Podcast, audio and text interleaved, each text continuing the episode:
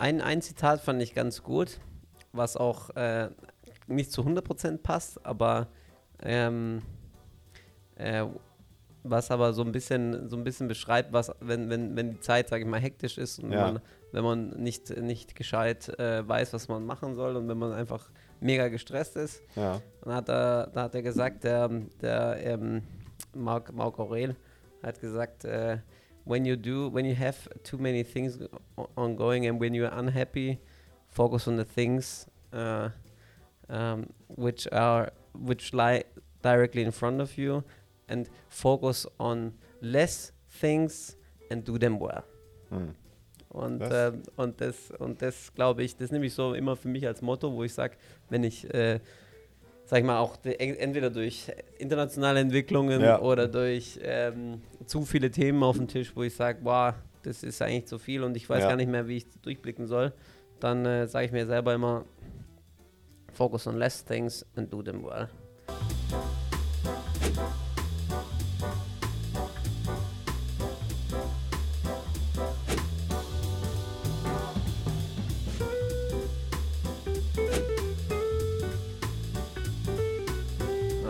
Was ich gerade mache, ich höre so Audiobooks von Seneca und von, äh, von Marco, Von Stoikern oder was? ja, von Seneca und von Marc Aurel. Und das, das hilft schon krass. Also da muss man es echt sagen. So, das ist immer mal wieder krass, wenn du überlegst, was in der Antike alles so, wie die Leute so nachgedacht haben. Du merkst richtig, die haben sich einfach die Zeit genommen, über die Themen nachgedacht. Und ähm, auch zum Beispiel Seneca hat eigentlich voll das aktuelle Thema eigentlich die ganze Zeit kommuniziert. So Thema, wie du, was, wie du deine Zeit nutzt, weißt effektives Zeitmanagement Okay. haben die so, hat er so äh, tausend Theorien aufgestellt. Und ein Satz war ganz cool, wie er es gesagt hat. Der sagt so, wenn du halt äh, graue Haare hast und irgendwie, ja, alt bist und, und äh, unfähig bist, wie auch immer, ähm, dann heißt es nicht, dass du gelebt hast, sondern es Okay. heißt nur, dass du existiert hast. Weil Okay. das Leben ist unabhängig von der Zeit, hat er gesagt. Und äh, das sind halt so lauter so philosophische Da nickt der Sprüche. Helmut. Das ist Helmut wird direkt, unter, direkt unterschreiben. Also vieles, wo du denkst, ey krass, gell, das stimmt auch. Und, äh, und der sagt so, was er noch gesagt hat, war echt auch spannend. So, ja, dieses, ähm, du, jeder, jeder spart zum Beispiel und geht halt voll mit seinem Geld sehr sparsam um und hortet es und ja nicht ausgeben. Ähm, aber auf der anderen Seite, äh, Geld kann man auch wieder, wenn man es mal verliert, kann es halt wieder mal verdienen. Ähm, aber, aber Leute geben aber mit Zeit so viel Zeit aus ähm, und ver vergeuden es für, für, ich sag mal, unwichtige Themen teilweise. Social Media. Und trotz, und dann, dann wird es gesquandert, hat er gesagt, auf Englisch so, so squandered the time. Mhm. Ähm, aber auf der anderen Seite ist Time, das, äh, ist die Zeit ja nicht das, was du zurückholen kannst. Mhm. Und Ja, das das ist eigentlich so dieses, äh, diese, dieser Denkfehler eigentlich. Du, du kannst die Zeit nicht zurücknehmen und das ist eigentlich das einzig Limitierte. Ähm, aber trotzdem äh, gehst du damit nicht sparsam um. Aber von, mit Themen wie Geld, wo du wieder verlieren kannst und, und gewinnen kannst, verdienen kannst, da gehst du mega sparsam um, obwohl du es wieder verdienen kannst. Ja, bestimmt. Und das ist eigentlich, und damals hat er so diese Gedankengänge gehabt, so. Und da denke ich mir, das ist schon krass eigentlich, dass ich so diese Human Condition, die Themen, die uns heute beschäftigen, Kern, ändert sich halt über die Jahrhunderte nicht, gell? Jahrtausende eigentlich. Jahrtausende nicht. Ja, aber das ist schon richtig, weil die Leute nehmen halt immer an, ähm, ja, man, man, ähm, man hat halt dieses ewige vor sich und auch dieses, Ja. das hatten wir auch schon oft diskutiert, glaube ich, dann dieses Verhaltensmuster dann auftreten, als ob sie dann ähm, ewig leben würden, ob das bei teilweise auch bei Verkäufen oder so ist, wo man dann denkt, also wegen den äh, 1000 Euro, Kollege, oder jetzt dann nochmal sechs Monate anhängen, ähm, weil es ums Prinzip geht, aber ähm, lieber hast du doch jetzt den guten, den guten Deal gemacht, als jetzt auf die Ewigkeit zu warten und der Hoffnung, dass es besser wird. Ähm, das kann man machen, wenn man vielleicht 25 ist oder so und sagt, okay, dann kann ich es noch laufen lassen, aber dann teilweise in hohem Alter dann äh, so, weiß ich nicht, damit zu rechnen, dass man ja die nächsten 50 Jahre so ab, ab 80 dann, ja, das machen wir dann in 10 Jahren oder so. Also genau, das hat er auch gesagt, so, äh, dass der menschliche ähm, Spirit eigentlich so gepolt ist, dass du immer sagst, hey, ähm, es ist äh, klar, man ist auf diese letzten recent Actions immer gepolt und man will immer das, den immediate Return sozusagen. Und der sagt halt, das ist eigentlich genau falsch, sondern du musst eigentlich langfristig denken und, ähm, und, und, und trotzdem dieses langfristige Denken trotzdem kombinieren, vielleicht mit, mit einer Tätigkeit, die auch gleichzeitig äh, Immediate Return äh, bringt, dass du halt eine Kombination hast, wo du, wo du auf jeden Fall zumindest dieses langfristige, äh, die, langfrist die Aktionen, die eben langfristigen Mehrwert bieten, ähm, dass du die nicht ganz vergisst und dann aber deine Human Condition so kontrollierst, dass du auch gleichzeitig diesen Immediate Return mit ein paar Aktivitäten hast. Also diese Mischung ist halt anscheinend, also so habe ich es zumindest verstanden. Äh, halt aber die, die, aber das ist doch, das ist doch ähm, dann eigentlich widersprüchlich, weil normalerweise denkt man, die Leute ähm, können nicht langfristig denken, sondern entscheiden immer kurzfristig auf der einen Seite und sagen, ich gucke jetzt, was morgen ist oder nächste Woche, aber einen, einen super hohen Mehrwert in fünf Jahren, den sehen dann viele nicht. Aber auf der anderen Seite mit Zeit und mit Handlungen gehen sie dann doch so um, wie wenn es ewig vorhanden wäre. Das weiß sich eigentlich. Genau, das ist eigentlich das Krasse, ja. Also Weil eigentlich macht es ja, oder das widerspricht sich ja eigentlich. Aber ich glaube, das ist auch ein, eine Generationsfrage, oder? Mittlerweile, weil die ältere Generation hat eher langfristig gedacht. Was nach dem Krieg, die Leute nach dem Krieg Klar. haben dann angefangen zu sagen, wir müssen jetzt erstmal alles aufbauen, das dauert Jahre und so weiter. Ja, stimmt auch. Und heutzutage mit Social Media und Co. denkst du halt, ja geil, ich kann ja morgen Millionär werden, Bitcoins kaufen oder sonst was. Ist alles so einfach geworden. Ist ja. alles so einfach und denken eher, eher sehr, sehr äh, kurzfristig. Ja, aber ich meine auch aus, ähm, aus unternehmerischer Sicht, wenn du halt sagst, ähm, ich, ich, ich treffe jetzt unternehmerische Entscheidung, die bringt mir jetzt im ersten im Quartal nichts, im zweiten auch nichts, im dritten, vierten auch nichts und dann auch in den nächsten folgenden, darauf folgenden drei, vier vielleicht noch nichts.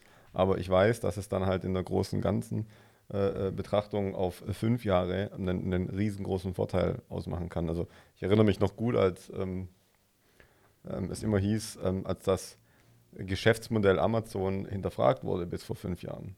Aber, aber extrem hinterfragt und die Shareholder und die ähm, Aktionäre haben immer wieder gegen Jeff Bezos geschossen und gesagt, ähm, wie oft willst du noch jetzt reinvestieren, den ganzen Pool? Und irgendwie, du verdienst damit ja gar nichts, das ganze Geld ist wieder weg, das ist wieder weg. Und ähm, dann war die Aktie ja immer sehr, sehr schwach unterwegs und dann irgendwann ist das ganze Ding explodiert, wenn man halt eine kritische Größe erreicht hat. Und auf einmal war dann dieser große Mehrwert da. Und die Story, wenn du dann drauf schaust, da gibt es ja teilweise Videos von vor 15, 20 Jahren, wo der Kollege im, im Honda rumfährt und schon mehrere Millionen schwer ist und sagt, das ist ein perfectly reliable car, braucht nicht mehr. Und hat aber immer die gleiche Story erzählt. Er will halt diesen Customer in den Fokus setzen und will da drumherum seine Services aufbauen und nicht immer schauen, was am meisten Sinn macht aus Sales-Perspektive, sondern was da den, den, den Kunden am meisten zufriedenstellt. Klar. Auch so Rezensionen und sowas, das gab es ja früher alles nicht. Klar. Und am Ende wurde er aber dafür belohnt. Aber ganz lange, ganz lange musste er sich rechtfertigen für sein System. Deswegen, also ich glaube, das meint man, das kann man auch, also das ist vielleicht auch ähm, unter langfristig zu verstehen. Absolut. Ähm, du kannst es ist ja auch einfach so, wie wir es auch schon ein paar Mal besprochen haben, so wenn du halt ähm, derjenige bist, also wenn, wenn, die, wenn die menschliche ähm, Einstellung eher so ist, dass man, sage ich mal, kurzfristigen Erfolg hauptsächlich sucht, dann wirst du halt auch mit deinen kurzfristigen Entscheidungen, wirst du halt äh, extrem viel Konkurrenz haben. Ja. Und wenn du halt äh, langfristig Entscheidungen wirklich das durchziehst, langfristig ähm, viele Dinge eben unterzuordnen für den langfristigen Erfolg und deine Aktivitäten, dein Flow of Activity so, so reindrückst in die Langfristigkeit, dann wird auch automatisch, sage ich mal, die Erfolgsmarge für, dein, für deine Aktivität aus meiner Sicht auch deutlich höher sein. Einfach auch, auch aus dem Grund, weil du dein, weil deine Konkurrenz einfach auch geringer ist. Ja. Und ja. Ähm, ich glaube, das ist, das ist halt was, wo ich sag mal, irgendwo auch mit Econ Economics 101 zu tun hat, weil ja. du im Endeffekt ähm, Angebot und Nachfrage hast. Ja. Die Nachfrage nach diesen Leistungen, die langfristig angelegt sind, sind ist extrem hoch, ähm, weil du halt in Vorleistung gehst und es bringt einen riesigen Mehrwert für die meisten, für die meisten Abnehmer. Aber das Angebot, ich sag mal, an Dienstleistungen oder an Denkweisen in diesen langfristigen Erfolgsdenken, sage ich mal. Das Angebot ist relativ klein. Ja, das stimmt. Und dementsprechend hast du da ein attraktives äh, Nachfrage-Angebotsverhältnis. Das stimmt. Und man kann alles so sehen im Endeffekt, aber es ist schon, es ist einfach auf jeden Fall rational. Aber es ist auch, das ist auch, passt wieder zu, zu, zu sage ich mal, den Philosophen, dass die halt auch gesagt haben, so dieses, dass du halt auch wirklich rational, also einfach versuchst immer Dinge rational zu bewerten und, und auch die Themen auch positiv zu framen, sage ich mal, im, im, im, im, im Kopf, das hat einfach, das habe ich selber gemerkt, also das hat wirklich Einfluss. Also wie du, wie du auf Dinge reagierst und äh, dass du eigentlich die Dinge, dass du eigentlich die deine Aktion schon in der Form kontrollieren kannst, indem du sagst, okay, du kannst vielleicht den Effekt, wie jetzt den Ukraine-Krieg oder die, die ganz schlechten Themen, die sich entwickeln, exogene Effekte, kannst du nicht kontrollieren. Aber du kannst deine Reaktion darauf, kannst du, kannst du Ja, kontrollieren. Mhm. Und ich glaube, das ist schon, also das muss man sich immer, ich glaube, das ist wichtig, dass man sich das immer vor Augen führt, weil im Endeffekt ist der Mensch auch so ein Wesen, wo du halt wiederholen musst, wiederholen musst, wiederholen musst und das irgendwie in die Birne reinhauen musst. Aber ich glaube, wenn du das machst, dann fährst du auf jeden Fall besser, langfristig. Ja, das stimmt. Apropos, ähm, langfristig nochmal, äh, ich habe nochmal reingeschaut hier in meiner Liste. Ähm, was, was schätzt ihr denn, wann der letzte, letzte Team Talk noch war bei uns? Weil wir jetzt gerade. ähm, Ewig her, glaube ich. Was schätzt ihr? Sechs Monate, oder? Nee, ich glaube länger. Also ich habe jetzt aufgeschrieben, ich glaube es war Oktober, oder? War das, kann es sein? Bruno, schau mal rein. 6. Oktober. 6. Oktober, wie viele Monate sind es? Ein paar, oder? Sechs, sieben ja. Noch da war der Helmut gut unterwegs. War gar nicht so schlecht, Helmut. War gar nicht so schlecht. Schon eine Weile her eigentlich, ja. Da weiß ich noch, ich habe noch ein bisschen reingeschaut, da waren so Themen, die ähm, äh, äh, das letzte Quartal 21 ähm, durchziehen, dass da viel. Äh, Und wie lief es im Nachhinein? das frage ich euch, ja. Oder aus dem Vertrieb. Katastrophal, oder? äh, ich weiß gar nicht mehr. Ich kann nicht, es ist so krass, dass man in so, so unter Wasser ist, dass man gar nicht weiß, wie das letzte Quartal 2021 ausgesehen hat. Ich weiß nur, dass wir Stress hatten, gell? Ja, brutal. Und krank sind wir geworden im Dezember. Krank sind wir geworden im Dezember und ich weiß noch, wo ich im Flughafen Ich glaube, jeder ist krank geworden. Äh, am Flughafen hatte ich noch äh, Telefonate en masse am 20. Dezember oder 21. Das ist verrückt. Das war nicht mehr normal. Jeder wieder versucht, alles abzuschließen, bevor sie in, in den Urlaub fliegen. Ist echt die Frage, ob das dieses Jahr auch so wird. Ja. Ich glaube schon, Ich habe das Gefühl, dass irgendwie jedes Jahr so. Jedes Ich Jahr, glaub Ende des Jahres. Ja, aber das war letztes Jahr extrem im Sinne von, ähm, niemand hat Urlaub gemacht so richtig, weil alle waren entweder krank oder äh, äh, alle haben Corona. gesagt, okay, genau, alle hatten entweder Corona oder haben gesagt, ich kann eh nirgendwo hin wegen Lockdown, also lass einfach arbeiten und lass die Deals abschließen. Also so war mein Eindruck. Also bis, selbst in den ähm, Weihnachtsfeiertagen, also zwischen den Weihnachtsfeiertagen und Neujahr, ähm, war noch extremer Betrieb. Also ich habe noch zwischen, zwischen dem, was war das, 27. und, und, und 2. Januar fast täglich E-Mails schreiben dürfen. Das habe ich auch noch nie gehabt. Also noch gar nie. Das war neu. Das fand ich, das fand ich schon krass. Also ich habe mich dann richtig schlecht gefühlt, weil ich versucht habe, Urlaub zu machen. Und alle anderen waren irgendwie jeden Morgen drei E-Mails, vier E-Mails drin und dachte, okay, äh, dann das ist mache ich doch krass. jetzt irgendwie Urlaub oder was ist los? Ja. Es gibt halt so Stoßzeiten, wo die Leute halt äh, wirklich, wirklich Vollgas geben. Ich glaube, so im, im Januar ist relativ ruhig immer, gell? Ja, eigentlich direkt nach Silvester, oder? So im Neujahr. Ja. Da hast du erstmal eine Woche, zwei Wochen, da ist ja. schon Da ist entspannter. Erstmal gar nichts, gell? Gar nichts. Aber dann, ich glaube, so erstes Quartal ist so ein bisschen schwächer, habe ich das Gefühl. Ja, Und dann, glaube vor den Sommerferien geht es mal richtig los, gell? da geht's richtig ab, ja. Alle nochmal die Deals eintüten Ja. und kaufen und Ja, machen. aber hat sich dann gelohnt, der Stress im, im Dezember oder im, im, im, im Endspurt war es dann so, dass es sinnvoll war oder war dann erstmal danach ein Loch von zwei, drei Wochen im Januar? Haben wir denn dann äh, Abschluss gemacht? Wir haben doch Aachen verkauft im War, November. war das im November, gell? das war Ende November. Ja. Stimmt, ja. Aachen, Aachen hat sich, war gut, war auch relativ zügig gegangen, der Deal. Ja. Und was haben wir noch gemacht? Andere Aachen. Projekte haben wir angeleiert, gell? Ja, wir haben halt auch vorbereitet fürs neue Jahr. Das Ladenburger Projekt, Ja. wo wir dann jetzt in die Exklusivität gegangen sind.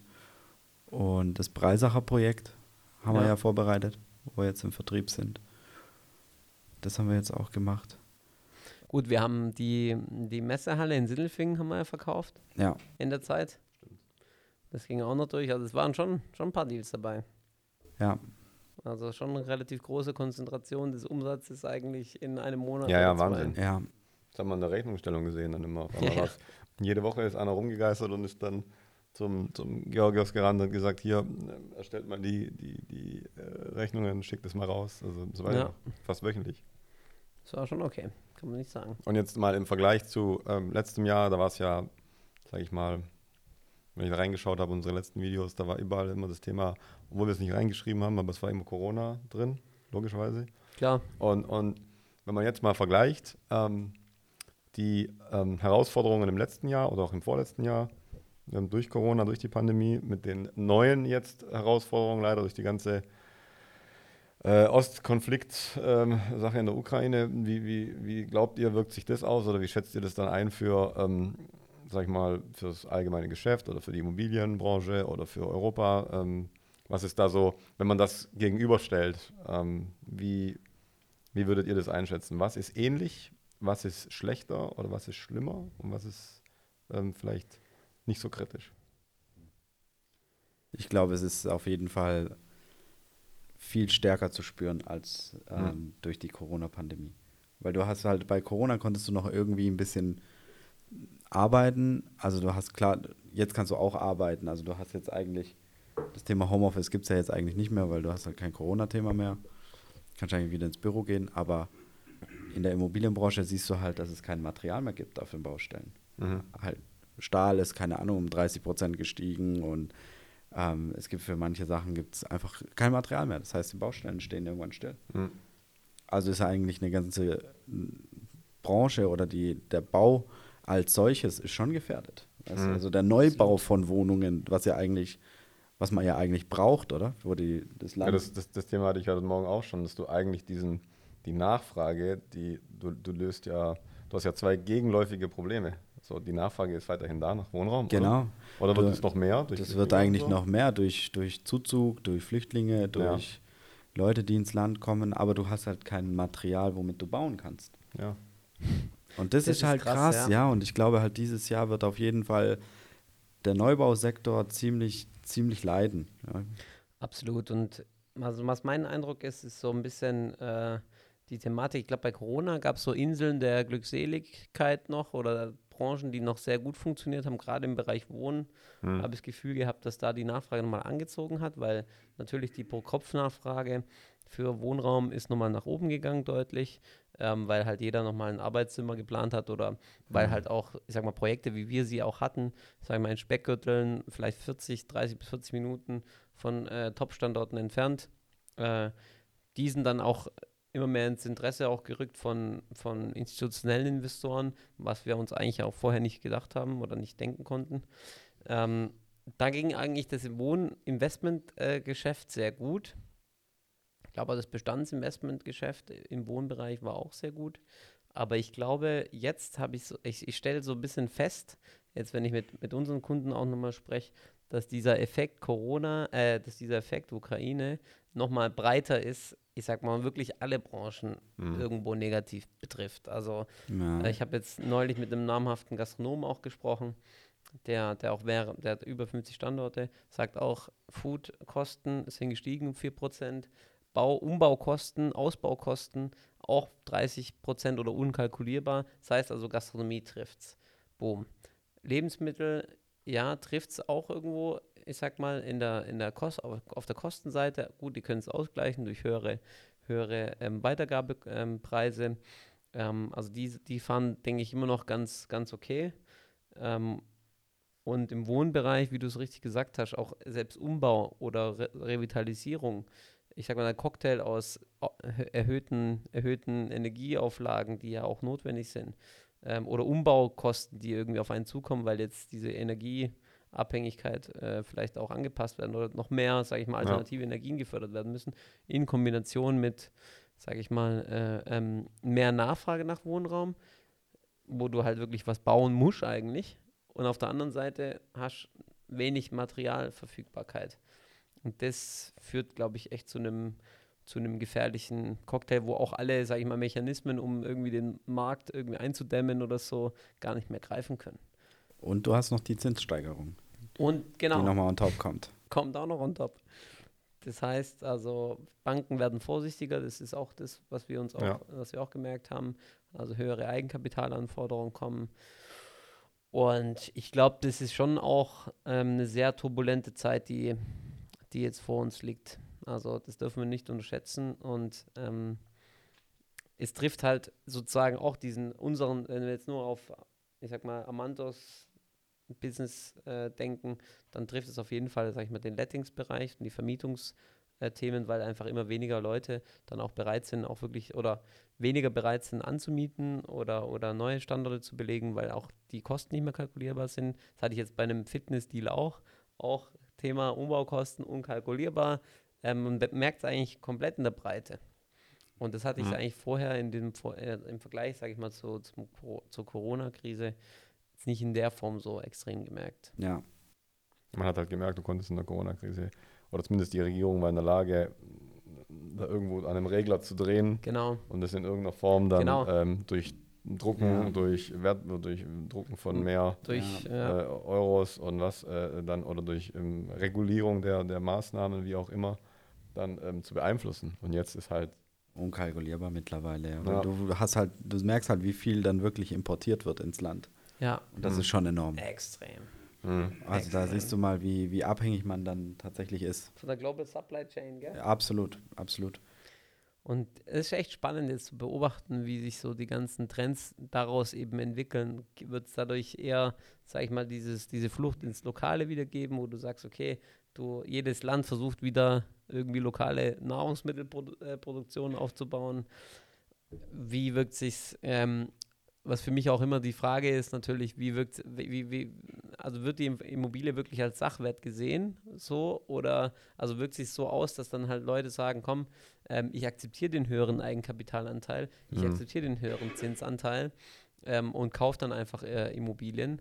Ähm, und steigt dann die Nachfrage danach oder führt eben die so, äh, so starke Zinssteigerung dazu, dass dann die Nachfrage nach, nach Immobilien und auch nach verschiedenen Assetklassen, eine wird ja mehr nachgefragt als die andere vielleicht, aber ähm, führt es dazu, dass die Preise dann eher steigen oder eher fallen, weil irgendwo ist hm. natürlich, mhm. wirkt sich die Zinserhöhung immer wie, wie, wie die Schwerkraft aus auf die Assetpreise und äh, wirkt sich das stärker aus oder wirkt sich eben der Effekt der, der Inflation oder der Geldsicherung, dass einfach Geld nicht mehr Store of Wealth ist sozusagen ähm, und dass man eben 8% pro Jahr verliert, ähm, wirkt sich das stärker aus, die Angst davor und dann zu sagen, ich akzeptiere sozusagen äh, äh die, das Eintauschen ja. in Sachwerte, Sachwerte, obwohl ich mehr Eigenkapitalforderungen habe oder wirkt sich eben äh, die Zinssteigerung äh, Steigerung stärker aus auf die, auf die Immobilienpreise.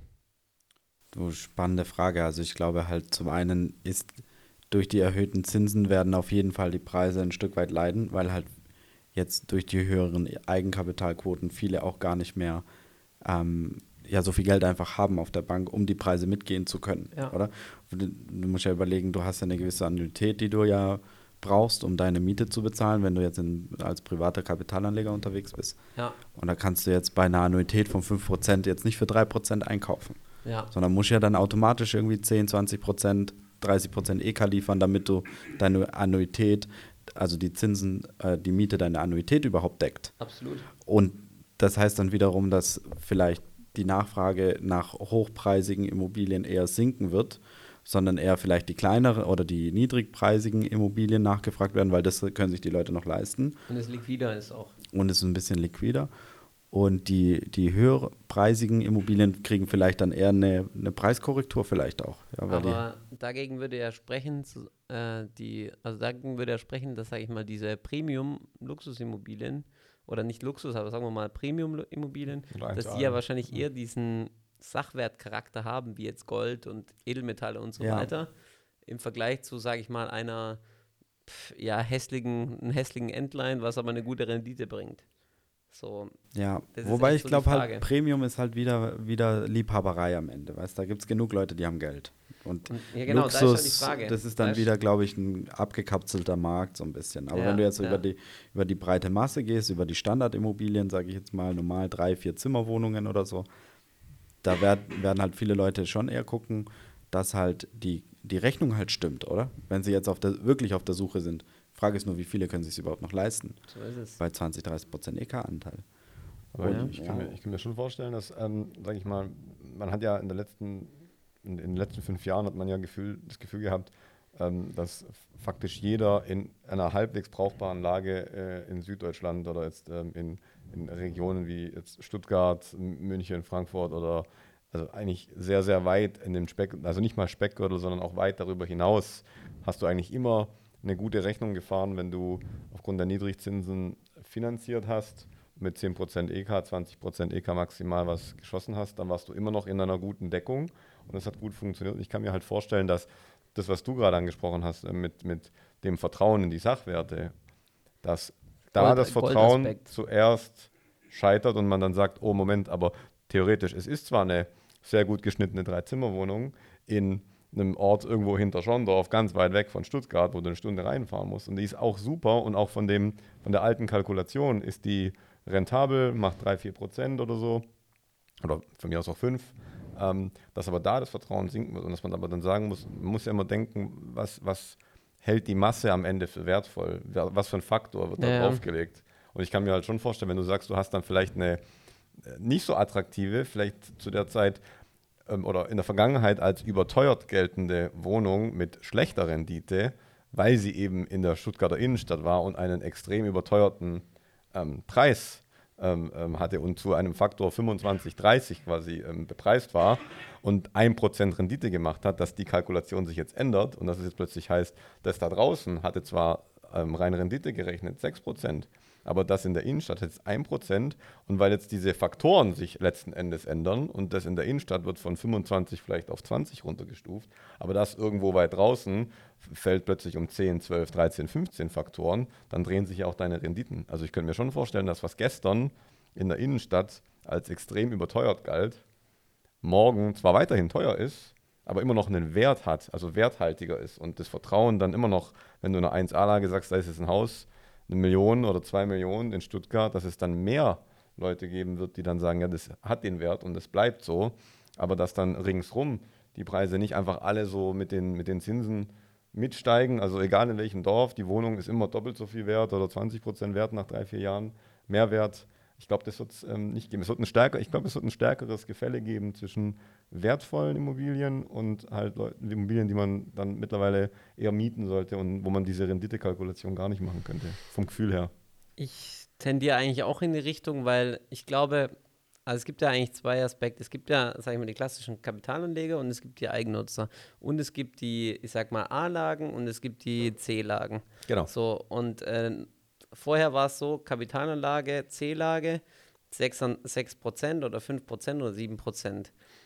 Konnte sich super rechnen, wenn du ganz niedrige Zinsen hast. Ja. Jetzt wird dieses Produkt aus meiner Sicht, ähm, klar, man kann immer Geld verdienen und es ist immer vielleicht gut zu investieren in Immobilien in irgendeiner Form, aber jetzt wird dieses Produkt eben durch höhere Eigenkapitalanforderungen und durch äh, also zukünftig vielleicht schwächer steigende Wertsteigerung ähm, und eben höheren, also höheren Renditen und durch die, Anst also durch die höheren Eigenkapitalanforderungen und durch die angestiegenen Zinsen könnte dieses Produkt, sage ich mal, nicht, äh, nicht so stark nachgefragt werden, ähm, wie, jetzt, wie jetzt ein Produkt sozusagen in der Premium-Lage, in der A-Lage, was aber Premium-Ausstattung äh, hat wo auch jemand sagen kann, okay, im Zweifel, wenn ich es nicht vermietet für meinen gewünschten Preis, dann kann ich selber drin wohnen. Mhm. Ähm, und wo diesen Liebhaberaspekt, wo, ich, wo, wo die meisten Leute eben das Gefühl haben, okay, äh, wenn ich eine A-Lage kaufe, dann ist mein Geld, äh, obwohl ich vielleicht 1% Rendite habe genau. oder 2% Rendite, ist, ist mein Geld eben stärker abgesichert. Durch diesen Verlust sozusagen von Geld an, an Storehold of Wealth kann ich mir vorstellen, dass halt die Tendenz schon dazu hingeht, zu sagen, okay, die starken Lagen äh, mit Premium-Ausstattung werden stärker nachgefragt als vorher.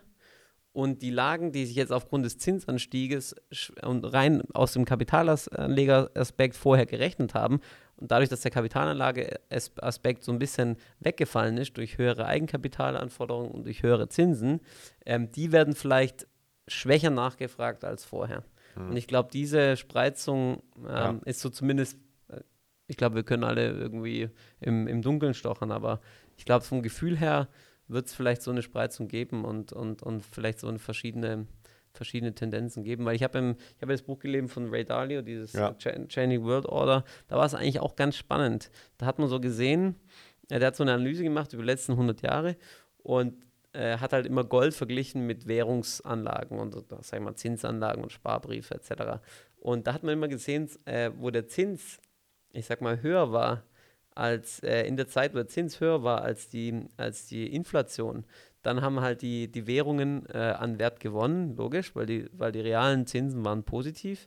Aber in dem gleichen Zusammen, also in dem gleichen Zug äh, haben die Sachwerte, äh, waren sehr stabil oder, oder haben sich eigentlich nicht so positiv entwickelt, während ähm, in, es sind immer zu Zeiten von 100 Jahren oder 150 ja. Jahren und in der Zeit, wo der Zins deutlich niedriger war als, als äh, die Inflationsrate, ähm, sind die Sachwerte wie Gold, er hat es nur mit Gold verglichen, ist Gold eben mega durch die Decke gegangen, weil er einfach dieser Storehold of Wealth nicht mehr gegeben war bei den, bei den äh, Währungen und dementsprechend dann halt äh, Gold als Alternativanlage nochmal richtig äh, in Fokus gerückt ist. Und deswegen glaube ich, je eher, äh, sage ich mal, eine Immobilie, eine Wohnimmobilie, eine klassische Wohnung irgendwo eine, eine Goldanlage widerspiegelt, aufgrund eben der Top-Lage, aufgrund der Top-Ausstattung, ja.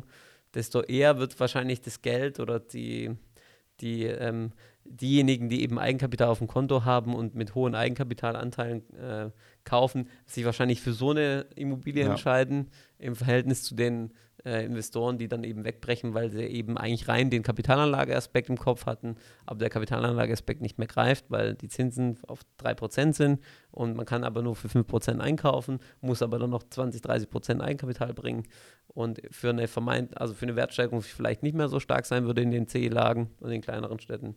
Deswegen, also es ist zwar Glaskugel, Glaskugel schauen, aber okay, ich kann mir gut vorstellen, dass die Tendenz äh, existieren wird langfristig. Aber Lage, Lage, Lage, ha? Ja, am Ende, genau, dann wird sich wieder das äh, alte. Ist echt so, ja. Aber es ist doch dann, das, das Kaufattribut verlagert sich, oder? Man, man die Kauf Käufermotivation, würde ich sagen, oder? Die Motivation ja, der oder Käufer die, ist unterschiedlich. Nach, nach, meinem Verständnis, auch, aber nach meinem Verständnis ist es quasi, ähm, äh, du, du, du schaust jetzt halt einfach überhaupt nicht mehr auf die Rendite.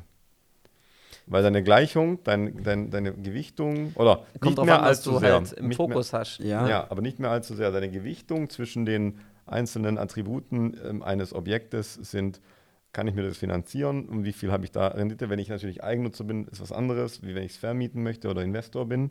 Aber dass diese reine Renditekalkulation jetzt eben nicht mehr so, sondern eher dieses, sichere ich mich ab, dass ich möglichst wenig verliere, dass das, was ich da reinstecke, dann auch bleibt.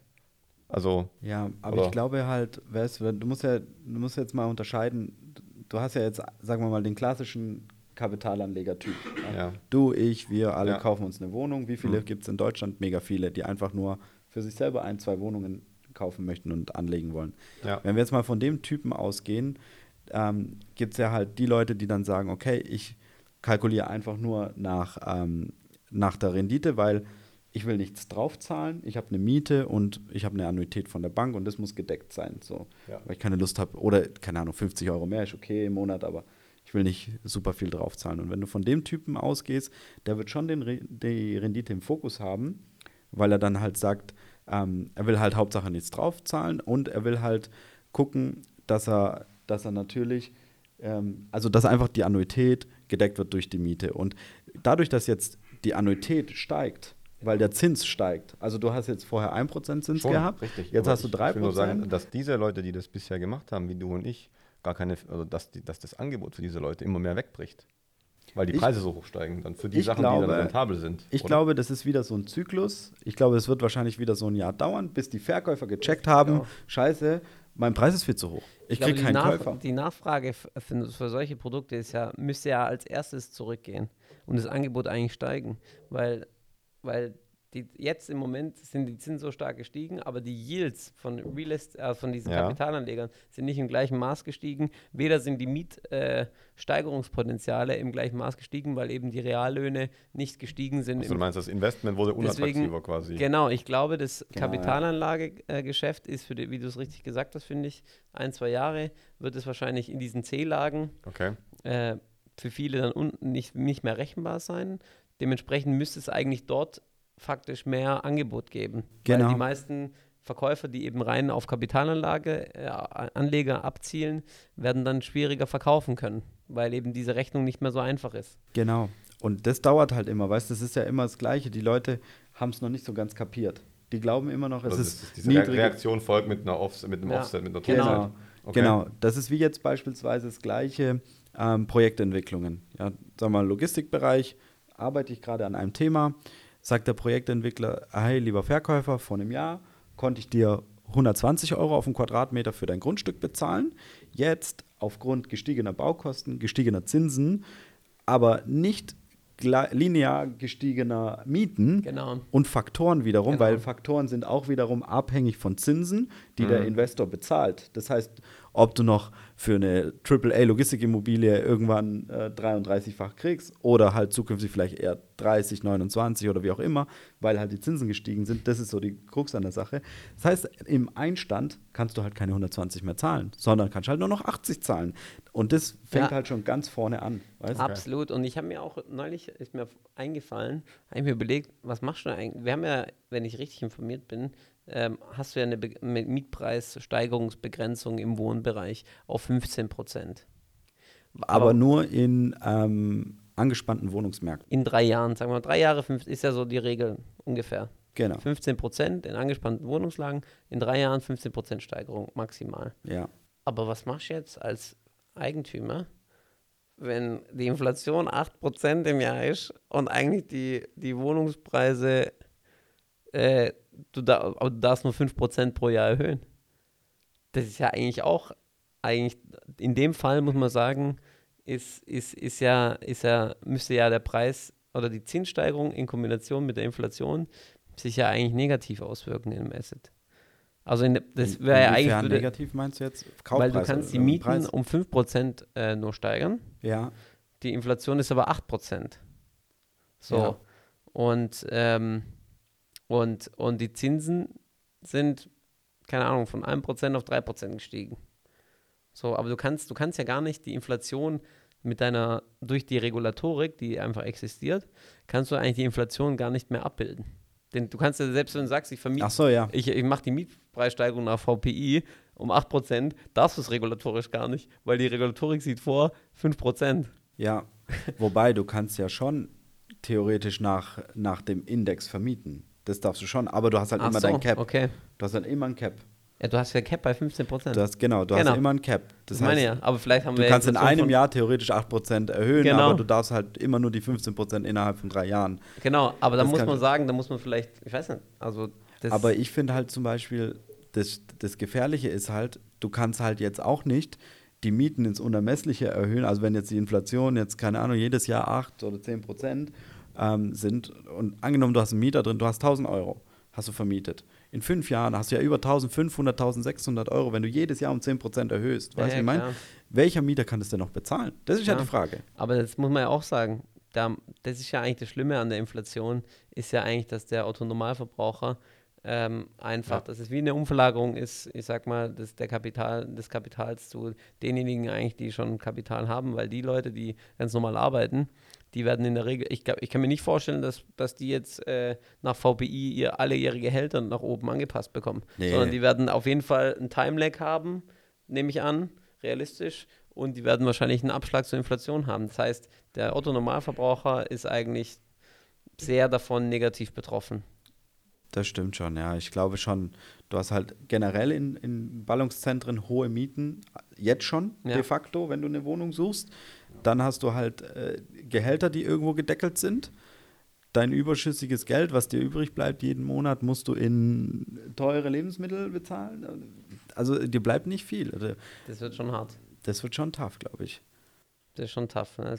Deswegen, also ich, kein Wunder, also das ist ja eigentlich das Traurige, dass man, ja, dass das, dass das, ähm, ja, dass die Anzeichen eigentlich die sind, dass das jetzt nicht so schnell auch weggeht, gell? weil du hast ja, das auf der einen Seite die Supply ähm, Constraints, die einfach, du hast auf der einen Seite natürlich Arbeitskraftmangel und insgesamt sage ich volkswirtschaftlich weniger, weniger Arbeit, auch durch Corona schon gehabt. Dadurch natürlich da äh, irgendwo eine, eine Inflation losge, losgetreten. Dann jetzt mit den äh, Global Supply Chains, die einfach disrupted sind. Und, und on top kommt noch die Energiekrise, auch nochmal Supply induziert. Also meine Erwartung ist eigentlich wirklich auch, dass wir absolut in so eine, in so eine Stagnation kommen, wo wir, wo wir Ja. Inflation haben, aber wo die Zentralbank einfach die Zinsen erhöhen muss. Aber hat sie ja jetzt nicht, letzte Woche. Und das ist eigentlich aus meiner Sicht ein strategischer Fehler. Das ist echt schwierig. Das ist eigentlich eine. Ach, für die, das letzte, hab ich gar nicht jetzt letzte Woche? die haben es nicht erhöht. Die ne? haben es nicht erhöht. So. Weiterhin auf die, Und das kann ich mir gar nicht vorstellen, warum man das, warum man das nicht erhöht. Weil die, also, Aber- die, die Fed hat es ja gemacht, mehrfach jetzt. Fed hat Dreimal es jetzt machen. Ja, ja. Die Fed hat es gemacht, aber we- weißt warum ziehen es dann die Banken hoch? Haben die Banken vielleicht Angst wegen Ukraine oder wie auch immer und ziehen dann die Zinsen hoch, obwohl der Leitzins eigentlich bei 0% liegt? Ja, aber es, die Banken stellen ja auf den 10-Jahres-Swapsatz ab. Und der Swapsatz wird ja am Markt gehandelt. Und Okay. also das heißt, die Investoren, ähm, die, also eigentlich könnte nur der Grund der sein, dass halt die Anleihenbesitzer, die die Anleihe im Portfolio halten, die halt sagen, hey, ich muss diese Anleihe verkaufen, weil die Inflation ist bei 8% und ich verliere, nur, ich verliere jedes Jahr Geld. Und indem sie verkaufen, mehr verkaufen als kaufen, fällt die, fallen die Anleihekurse und dann hast du halt eine Rendite irgendwann, die, die ansteigt. Aber diese Rendite wird halt von der zentralen Bank nicht, äh, also es wird abgebildet dann in den Kreditverträgen, klar, weil die Bank halt sagt, hey, 10 Jahre Swapsatz ist bei 1,6 Prozent und dann brauche ich noch meine Marge on top von einer, einer Prozent, eineinhalb Prozent. Und dann äh, gibt es halt Zinsen von 10, für 10 Jahres Kreditvertrag von 3%, über 3%. Und, aber die Zentralbank hat halt Einfluss auf die Zinsstrukturkurve. Das heißt, äh, die Zinsstrukturkurve wird äh, on the long end natürlich vom Markt vorgegeben und von, von, und von vorne, also in diesem vorderen Bereich vom Leitzins. Weil der Leitzins steuert ja sozusagen die kurzfristigen Euribor-Zinsen etc. Aber indem halt die Bank, Zentralbank sagt, meine Zinsstrukturkurve beginnt nicht bei äh, 2%, sondern bei 0%, ist sozusagen diese Zinsstrukturkurve äh, vertikal sozusagen eine Stufe runtergesetzt. Und sobald die, die EZB quasi die, die kurzfristigen Zinsen erhöht um 0,5% oder 1%, dann verlagert sich einfach die gesamte Zinsstrukturkurve nach oben. Weil diejenigen, die eben langfristig ihr Kapital binden, werden immer mehr oder tendenziell mehr Zins verlangen, obwohl es in Amerika war es ja eine inverse Zinsstrukturkurve. Aber das heißt, also standardmäßig verlangt man für längere, längere Laufzeiten eben auch höhere Zinsen. Und faktisch führt es eben immer dazu, dass dann halt, wenn der Zin Leitzins erhöht wird, die ähm, Zinsstrukturkurve nach sich nach oben verschiebt. Und da müssten auch die Spreads hinten raus, die Marktteilnehmer würden dann auch sagen, hey, wenn der kurzfristige Zins jetzt bei 2% ist und die Spreads sind jetzt, oder der 10-Jahres-Zinsswap äh, ist bei ein- 1,6%, dann werden die um, um genau die gleiche Leitzinserhöhung auch die 10-jährigen Zinsen nach oben automatisch dann anpassen. Das läuft dann automatisch. Aber die Kurzfristzinsen sind halt von der Zentralbank vorgegeben. Und ja, also ich, ich glaube, ich glaube nicht, äh, also ich glaube nicht, dass, ähm, also im Endeffekt, die Zentralbank hat aus meiner Sicht wenig, wenig Alternativen. Also die haben jetzt dieses Problem oder stehen vor der Problematik, entweder erhöhe ich die Zinsen, dann werde ich auf jeden Fall die Wirtschaft abwürgen oder zumindest negativ treffen. Ähm, aber ich werde irgendwo ne, die Inflation vielleicht etwas zumindest eindämmen. Äh, und die Frage ist natürlich, wie hoch ähm, darfst du jetzt die Zinsen erhöhen, ohne die äh, Ökonomie so richtig, eben die Volkswirtschaft so richtig einzudämmen. Und dieser Balanceakt, hat ja auch Ray Dalio gesagt und die meisten Experten in dem Bereich, dieser Balanceakt wird eigentlich nicht äh, ohne, ohne, Ohne ohne, Folgen.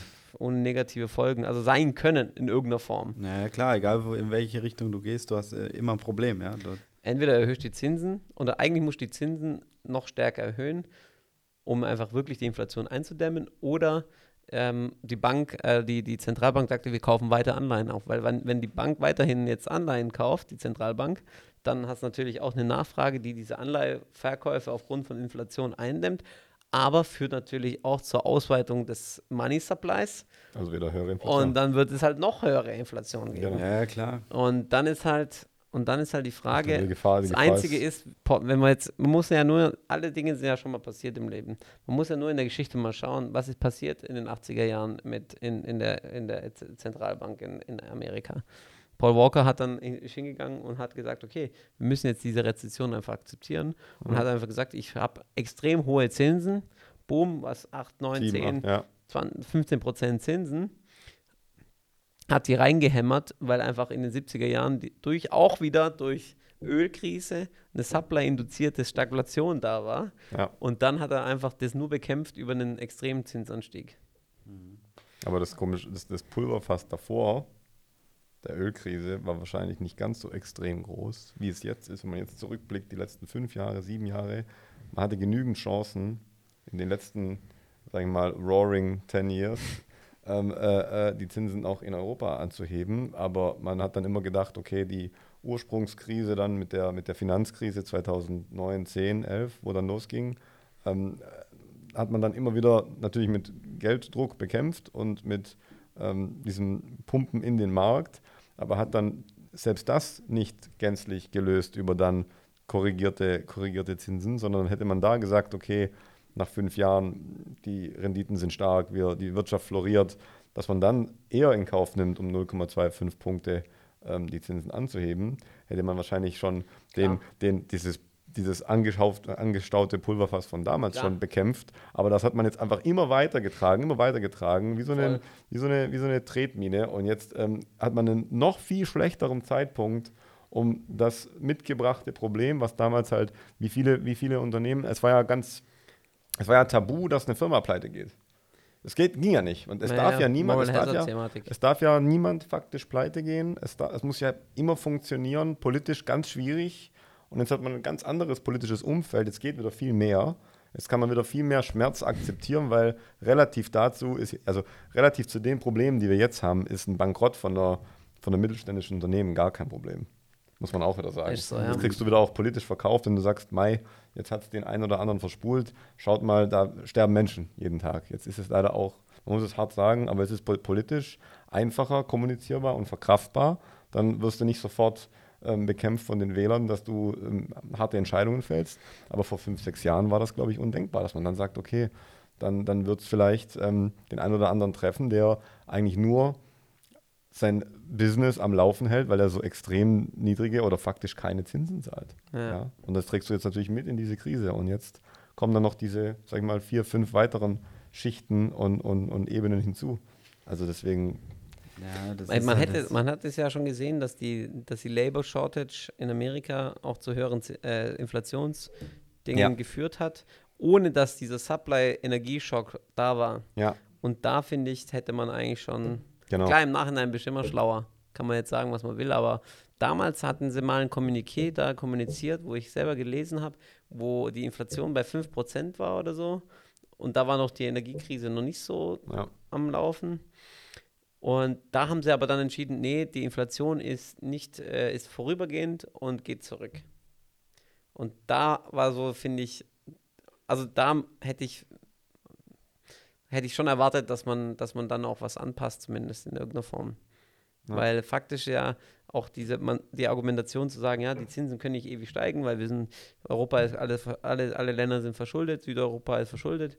Ähm, die Argumentation würde schon greifen, aber dadurch, dass wir ja diese Whatever it takes Rede hatten von Draghi damals, der gesagt hat, hey, egal welche, welche, äh, wer wie, wie verschuldet ist, wir kaufen einfach die Anleihen oder wir werden, ja. wir werden kein äh, Land pleite gehen lassen in Europa. War ja dann auch, das, sind auch alle Yields dann runtergegangen von Portugal, Griechenland etc. Und ähm, und deswegen, dadurch, dass die Yields ja so massiv unten sind, weil der, jeder Investor weiß, okay, ich kann jetzt in Portugal einkaufen, egal ob die, also Portugal ist ein schlechtes Beispiel, aber ähm, ich kann irgendwo einkaufen, wo, die, wo, der, wo, der, wo der Staat mit 260 Prozent verschuldet ist, weil ich weiß, dass die EZB mich eh rettet, wäre auch der Zinsanstieg, ich sag mal, nicht so ein Thema gewesen, ja. auch aus ja. meiner Sicht zumindest. Vielleicht liege ich falsch, aber, gewesen, aber so tendenziell würde ich sagen, durch die, nach dieser Rede hat, war auch wieder ein Paradigmenwechsel und da hätte man schon auch die Zinsen vielleicht früher anheben können und auch aggressiver anheben können. Und ja. die Fed hat es ja auch mal probiert, die hatten ja kurzfristig die, die Zinsen auch angehoben und dann haben sie es ja wieder gelassen irgendwie, gell? Ja. Stimmt, ja. Das ist wieder zurückgerudert dann. Wieder zurückgerudert, weil sie gemerkt haben, das hat wieder sich, das wirkt sich halt schon negativ auf die Wirtschaft aus. Ist einfach so. Ja, auf jeden Fall. Aber ich glaube, du hast halt jetzt nochmals einen an, ganz anderen exogenen ja, Effekt. Ja. Das ist halt wie so ein äh, Molotow-Cocktail am Absolut. Ende des Tages. Absolut, weißt, ja. Wenn du jetzt noch das Thema halt mit den Lieferketten, das hat er jetzt am Ende des Tages, da kannst du jetzt äh, Zinsen haben, wie du willst. Wenn du kein Baumaterial hast, kannst du nichts bauen. Ja, wenn du kein wenn du keine Kannst Sachen nichts kannst du nichts machen, weißt du? Das Thema hattest du ja schon seit zwei, drei Jahren aufgrund von Corona schon Ja, massiv. und was die Leute halt jetzt, oder was ich jetzt halt auch merke, ist, dass jetzt zunehmend auch Unternehmen wieder jetzt leider Gottes halt relativ spät auf den Trichter kommen und sagen, wir verlagern wieder alles nach Deutschland, ja, so gut es geht, weil wir haben immer, immer outgesourced, immer Klar. Produktion nach Rumänien oder wohin auch immer, weil Hauptsache günstig, günstig, aber jetzt merkst du eigentlich, wie wertvoll es ist, wenn du alles irgendwo im Land hast, Klar. produzieren kannst, Rohstoffe hast. Es kann jetzt nicht jedes Land, klar, aber Klar, Das. Wenn ist halt du- ist ein Nachteil ne- von den kleinen Ländern, muss man sagen. Das gell? ist halt schon ein Nachteil von den kleinen Ländern. Aber wenn du in einem Ja. Land bist wie Deutschland mit 80 Millionen Einwohnern, du kannst schon einiges irgendwo selber produzieren. Das ist schon oder du hast schon ja. einiges ja. vor Ort, das du findest, ja. Das ist schon krass, dass eigentlich die großen Länder gell, grundsätzlich auch strategische Wettbewerbsvorteile automatisch haben. Gell? Auf jeden Fall, auf jeden Fall. Du merkst ja, rohstoffarme Länder wie Russland, China, Brasilien, äh, da ist alles da. USA, Ja, Kanada. Ich wollte gerade sagen, also jetzt kann man wieder auf diese, auf die vermeintlichen, ähm, wie hatten sie früher genannt, immer die, war das nicht die Brick, äh, BRIC-Staaten, ne? BRIC-Staaten, Staaten, ja, die waren noch immer in aller Munde, vielleicht kommen die jetzt wieder zurück, indem man jetzt nach Südamerika schaut und Brasilien. Ähm, da ist ja genug da, da ist genug Land, Klima, da, ja. ähm, Personen. Klar, ich sag mal, in Europa haben wir halt einen strategischen Wettbewerbsnachteil, Nachteil, indem wir halt dann uneinig sind. Wenn wir halt Mhm. uneinig sind in Europa, dann wird es halt immer ausgenutzt. So ist es, so ist es. Das ist leider so. Aber Frankreich hat immerhin, Macron hat jetzt äh, sich wieder durchgesetzt. Ne? war schon mal ein gutes Zeichen. Aber hast gesehen, der, die Le Pen ist ja schon äh, innerhalb von vier Jahren, ich glaube 10 oder 12 Prozent hat sie ja zugelegt. Ja, hat sie zugelegt, ja. Oder mehr Oder- sogar. ja. Mehr sogar, gell? Ja, der hat doch irgendwie jetzt 48 Prozent oder so. Nee, nee, nicht ganz. Ich glaube Gar nicht. 43 oder so. Sowas, ja. 43, Ich glaube 8,5 56. Prozent mehr oder so. Ja. Aber ist schon krass. Krass. Da, da siehst du mal, Ja, das wie die Problem wird jetzt sein, es wird jetzt, jetzt mal gesponnen, die nächsten vier Jahre wird die Wirtschaft ja nicht florieren. Oder wie lange ist die Legislaturperiode in Frankreich? Auch vier Jahre, glaube ich. Jahre. Also es, ich glaube, das sind echt turbulente Zeiten, die vor uns liegen. Äh, ich glaube auch, das, was auch äh, Ray Dalio auch geschildert hat in seinem Ja. Buch, ist auch wieder, die Tendenzen sind leider wirklich erkennbar, auch mit der, mit, mit jetzt sowieso mit der Changing World Order, aber auch so dieser, dieser, diese verschiedenen Ebenen des Krieges, sag ich mal, Informationskrieg, Cyberwar, Economic Warfare, ähm, Mil- Military Warfare und so weiter. Das hat schon alles irgendwo Hand und Fuß gehabt, was er gesagt hat. Und auch dieser, diese, diese langjährigen Zinsen, die niedrigen Zinsen, die auch jetzt dazu geführt haben, Ja. dass diese Vermögensungleichheit so extrem ist, wird auch echt dazu führen, dass diese Polarisierungstendenzen in den. Ländern halt so zunehmen. Man hat es ja gesehen mit, mit in Amerika mit Trump und wie, wie es geht immer auch jetzt der Zuwachs von, von Le Pen. Ähm, ich halte es schon für ein echtes Risiko für unsere Gesellschaften insgesamt, dass, dass halt dieser Vermögens, die Vermögensungleichheit so extrem ist durch den niedrigen Zins, durch die Assetpreise, die eben immer stärker gewachsen sind als die Inflation. Und dann on top hast halt ja, die Thematik, dass das immer dazu führt, dass auch Polar, also Populisten eher Zuwächse haben, ja. haben und, und an Macht gewinnen. Und ich glaube, das ist für, für so eine Entwicklung wirtschaftlich ist es einfach schon, also gibt es nicht mehr die Stabilität wie in der Vergangenheit. Mhm. Ja, das das, stimmt was, schon. Was, das, was so die letzten, ich habe so das Gefühl, man, man merkt es auch selbst ähm, ein Stück weit, so die letzten, was jetzt die letzten 20, 30 Jahre so selbstverständlich ähm, war, diese, diese ähm, Zollfreiheit, grenzoffen, also keine Grenzen, dass man durch Europa gefahren ist, dass ähm, da keine Kontrollen waren, nichts und dieses, dieser, diese, diese globale Welt, dass man immer, also über seit den, 60, seit den 70ern bis, bis, bis heute, es eigentlich für immer mehr Menschen immer leichter war, immer mehr von der Welt zu sehen, immer bezahlbarer.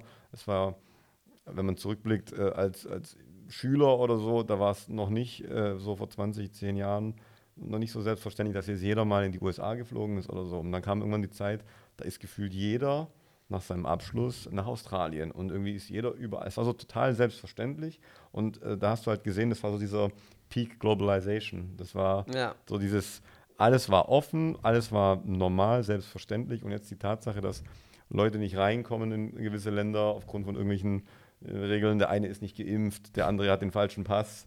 Ähm, sowas, sowas hat man sich, glaube ich, vor 10, 15 Jahren nicht vorstellen können. Und das Absolut. jetzt wieder dieser, dieser, dieser Peak überschritten ist, Globalization, den man maximal auch genutzt hat, den Unternehmen genutzt haben, strategisch mit ähm, Lieferketten und, und Auslagern, ähm, dass das jetzt erstmal lange, lange wahrscheinlich wieder sich zurückbildet, ein Stück weit, bis dann vielleicht irgendwann ein neuer Wendepunkt kommt, wo man dann doch wieder Potenziale sieht und dann doch wieder zusammenarbeiten möchte. Aber so die Wirtschaft, wie wir sie jetzt eigentlich kennen, die, du wirst jetzt in Deutschland, klar, großes Land, große Flächen, aber es ist ein Produktionsland. Es ist ein aber es müsste doch eigentlich zu einem Wohlstandsverlust führen, oder? Ja, also. Weil wenn, wenn nach Adam Smith, wenn, die, wenn ja. derjenige, der was gut kann, nicht die Möglichkeit bekommt, in diesem genau. Spezialfeld sich ja. äh, zu betätigen, entweder durch niedrige Kosten oder durch äh, erhöhtes Know-how, was er dann wiederum skalieren kann weltweit.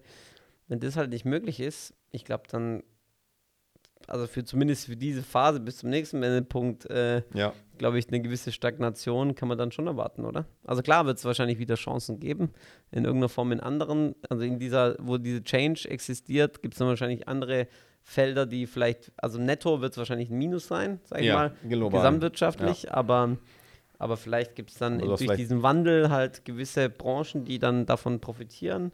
Das glaube ich auch. Ich glaube im Lebensmittelbereich bestimmt. Also ja, gerade Regionalität wird wahrscheinlich zunehmen, oder? Ja, und du hast jetzt auch, was, was aber jetzt auch wiederum gut ist, dadurch, dass jetzt Deutschland doch noch viel Fläche hat, haben sie ja auch noch Flächen anzubieten, wo sich Unternehmen auch ansiedeln können, weißt Ja. Wie jetzt die äh, Chip-Hersteller da in Magdeburg zum Beispiel. Ja. Da siehst du jetzt, ja. dass in Ostdeutschland so ein, soll ich sagen, schon ein gewisses ähm, ja, also ein Aufwärtstrend da ist. Ne? Ja. Tesla in Berlin, ja. der Chiphersteller und so. Da, und vielleicht siedeln sich jetzt dadurch interessante Jobs in Technologiebereichen an, die wir halt vorher so gar nicht bespielt haben. Weißt ja. wie in der Batterie oder Chips oder was weiß ich. Aber in anderen Bro Bereichen wird es halt wahrscheinlich dann schon ein bisschen schwächelnder sein. Was ich glaube, und das ist absolut richtig, was ich glaube, ich kann mir gut vorstellen, dass für die nächsten zehn Jahre, dass der Bereich Rohstoffe also allein schon durch die Transaktionskosten, sage ich ja. mal, durch die Friktionen, durch Tarife, ja. durch, durch Geopolitik kommt, ja. oder allem möglichen, dass das von die Transporte einfach schwieriger wird und dass es sowieso weniger wird, fossile Energien, aber dass die Nachfrage explodiert und immer mehr Menschen da sind und, und auch die BRIC-Staaten, ich sag mal, China auch weiterhin äh, mhm. sehr hoch, sehr stark wächst. Ich glaube, das wird die nächsten zehn Jahre wirklich und du wirst halt preislich noch, oben bleiben. Du wirst halt noch einen Faktor haben. Du wirst halt ähm, gerade durch den Kampf um Wasser in Afrika zum Beispiel habe ich jetzt gesehen, gibt es super viele Regionen, die sind halt ausgetrocknet. Gell? Da gibt es halt kein Grundwasser mehr. Ja? Krass. Und das wiederum heißt, dass die Leute halt, die haben keine Existenzgrundlage sozusagen. Ja? Also ohne Wasser ist der Mensch funktioniert einfach nicht. Funktioniert nicht. Besteht ja aus Wasser zu 80 Prozent. Aber da auch wieder Rohstoffe am Ende oder Ressourcen. Genau, Ressourcen genau. Dann, Und das, das wiederum heißt aber, du hast dann wieder Leute, die halt dann woanders sich ansiedeln und sagen, ich gehe dorthin, ja, wo absolut. ich nach Europa, wo ich halbwegs sicher bin, ne? da habe ja, ich... Sowieso durch Klimawandel. Durch Sowieso. Klimawandel, weißt Und das ist ja aber, das sind einige Staaten. Also jetzt muss man überlegen, du hast in Asien wie viele Milliarden mhm. und die alle aufeinander hocken in Indien zum Beispiel, über eine Milliarde, weißt du? Und ja, viele Menschen sind viele Menschen. Das, ist, das, ist, das sind viele Menschen, das ist viel Ressourcenverbrauch. Und die Leute, die halt irgendwann gar kein Wasser mehr haben, gehen halt komplett irgendwo hin. Also hast du da auch wieder Bewegungen. Was alleine Menschen. Gut, das hattest du auch immer, die letzten das hattest, Jahrhunderte. Ja. Das hattest du immer, aber ich glaube, es wird sich halt verstärken. Hast du gesehen, was war denn in Australien vor zwei Jahren? Diese Riesenbrände. Ja, ja. das stimmt. Und dann, Kontinent gebrannt. Genau, und dann denkt, jeder wollte doch nach Australien, super, super toll dort zu leben. Mhm. Jetzt stelle ich mir die Frage, ich würde dort nicht gerne leben, wenn ich wüsste, jedes Jahr brennt es dort wie verrückt. Weißt du, ich meine, es hat alles Einfluss. Das die, sind so Sachen, wo, Parameter, wo dann halt die Leute sagen, wo will ich überhaupt leben? Ja, ja, absolut, absolut. Aber was ich glaube ich festhalten kann für die Zukunft oder was wir festhalten können, ich glaube, wir müssen auch im Energiebereich was machen. Langfristig. Klar. Klar. Weil äh, das Thema Energie, da muss man, da muss man was machen. Da ist, ich glaube, da ist, glaube ich, die Nachfrage wird, ich finde auch, wir legen immer noch dahinter irgendwie, gerade was alternative Energien angeht, Renewables. Extrem, ja. ähm, ich glaube, da hat man auch noch viel mehr Potenzial man noch viel mehr. Also ich glaube auch, dass es jetzt richtig politisch auch gefördert wird. Muss ja. ja. Ja, absolut. Jetzt hast du diesen exogenen oder diesen externen Impuls, der lange gebraucht war und äh, gebraucht wurde, dass dann wirklich was macht. Und ich glaube, da wird jetzt viel gemacht, aber halt immer auf diesen letzten Drücker.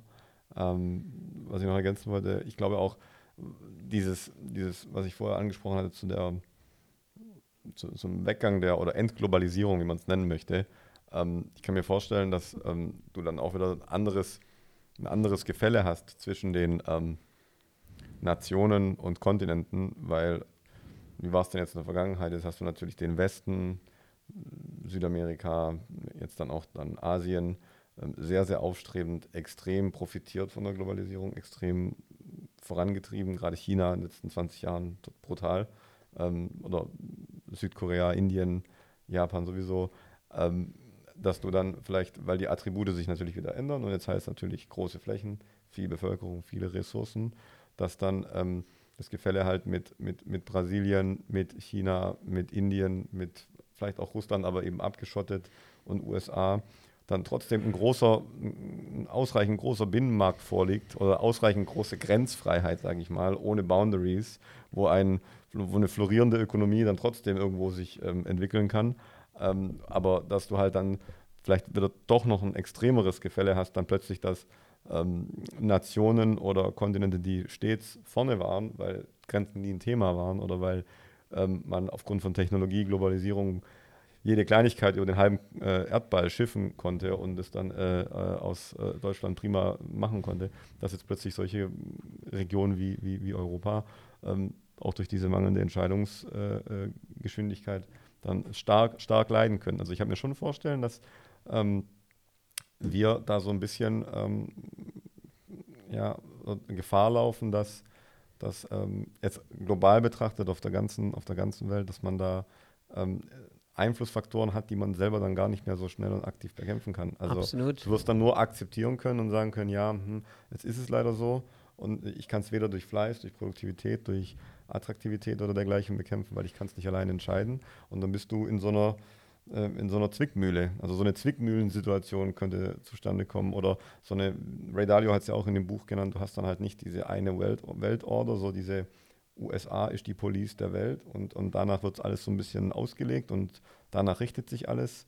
Man hat ja auch gesehen, Europa immer mehr amerikanisiert, immer mehr American Corporate, ähm, American Culture, TV und so weiter, dass, ähm, dass sich jetzt noch stärker trennen wird und dass du dann ähm, nicht mehr diesen One Mainstream und äh, halt wirklich Gebiete hast, die sich jetzt immer mehr dann auch, auch abgrenzen. Dann wirst du vielleicht ein ähm, Asien und plus äh, Russland, Indien, Asien ähm, Sphäre haben, die dann aber vielleicht auch oder immer größere Blackboxen, wo man dann so gar keine richtigen Interfaces mehr hat, weil, sind wir ehrlich, von China, wenn du jetzt China siehst und es als Außenstehender betrachtest, du hast jetzt kein Gefühl für das Land.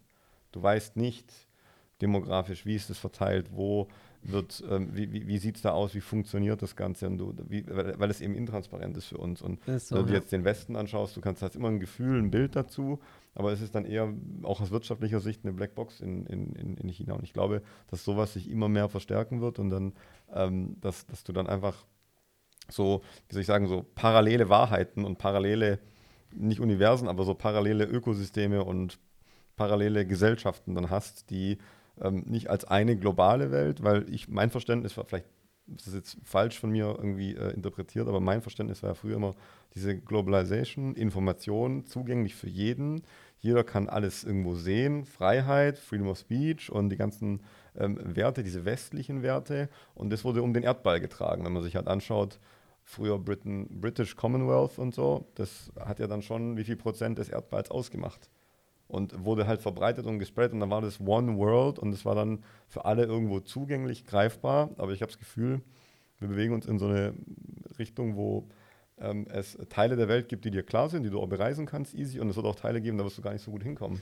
Ich meine, wenn du jetzt über, ähm, äh, aus einem gewissen Land kommst, aus einem falschen Land kommst, hast du überhaupt keinen Zugang nach Russland zum Beispiel.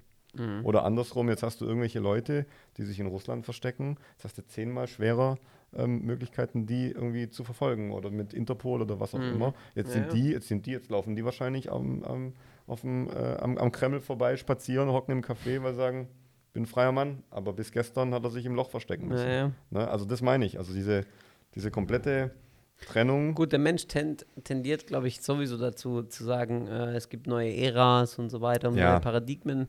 Ich glaube, da darf man auch nicht übertreiben. Nee, ich glaube, es auch. gibt auch auf der anderen Seite so äh, ich sag mal, Globalizing Forces, kann mhm. man sagen. Und ich glaube, eine große Globalizing Force, die halt trotzdem irgendwo zentrifugal äh, die Leute zusammen, zusammendrückt, ist halt schon so das Thema Internet halt und Social Media. Das kannst Also, du auch trennen. wenn jetzt zum Beispiel aus Brasilien sehen äh, die Leute, was passiert, was, keine Ahnung, irgendwie Cristiano Ronaldo macht in Portugal, in Europa. Ähm, und das ist ja schon eine Kommunikation, die es, ich sag mal, in den Jahrhunderten davor nicht gab. Ja. Und ich glaube, es gibt schon Tendenzen, die die Leute dann noch mal wieder zurück irgendwo ähm, bringen werden und vielleicht zusammenschweißen werden. Aber ich glaube, was für, für die nächsten, zumindest auf Sicht, die nächsten drei bis fünf Jahre wäre jetzt mein Best Guess. Ich glaube, die, die Volkswirtschaften, die eine starke Binnenwirtschaft haben und vertikal integriert sind, von Produktion bis von, sag mal, Nahrungsmittelproduktion, von A bis Z, alles selber, die quasi eine eigene Industrie haben, die sich sozusagen selber refinanziert über die Binnenwirtschaft, Mhm. die groß, groß sind, große Länder und Länder mit äh, positiven äh, Fundamentaldaten, das heißt also mit rohstoffreichen Vorkommen, also mit Rohstoffvorkommen und eben mit positivem Bevölkerungswachstum, wo einfach Unternehmern auch immer die Chance gegeben wird, okay, neue, neue Märkte zu erschließen, ich sag mal, kreativ zu sein, zu skalieren, etc. und die eben große Märkte an sich haben. Ich glaube, diese Länder mit diesen vier, fünf Faktoren, die werden in den nächsten drei bis fünf Jahren überproportional äh, profitieren. Und Länder, die klein sind, einfach auf, dieser, auf diesem weltweiten Vertrauen basieren ähm, und dann ihre Global Supply Chain äh, sozusagen umgesetzt haben, mit wenig Produktionsstätten international, sondern eben mit, ich sag mal, viel Know-how, aber Abhängigkeiten eben automatisch. Ich glaube, die werden tendenziell, zumindest nicht für immer, aber weil ich glaube, dieses Reverten ist ja immer eine mean, äh, Version to the Mean am Ende und nie Mhm. irgendwie ein Schwarz-Weiß-Thema. Ja. Aber ich für, für die nächsten drei bis fünf Jahre, glaube ich, werden die schon auch, je nachdem natürlich, ob sie dann digital ihre Wirtschaft strukturiert haben, komplett digital, dann ist wieder was anderes.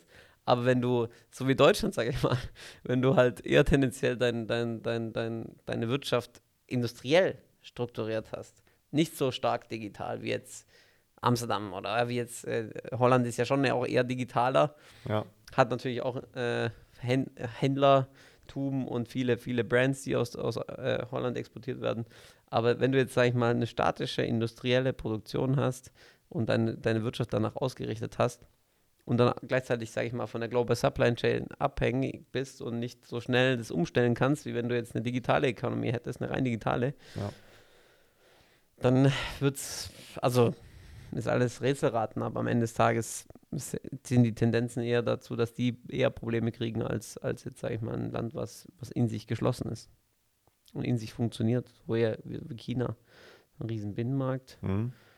Rohstoffe, sage ich mal, relativ gut abgesichert, muss Ja. man sagen, Ja. weltweit.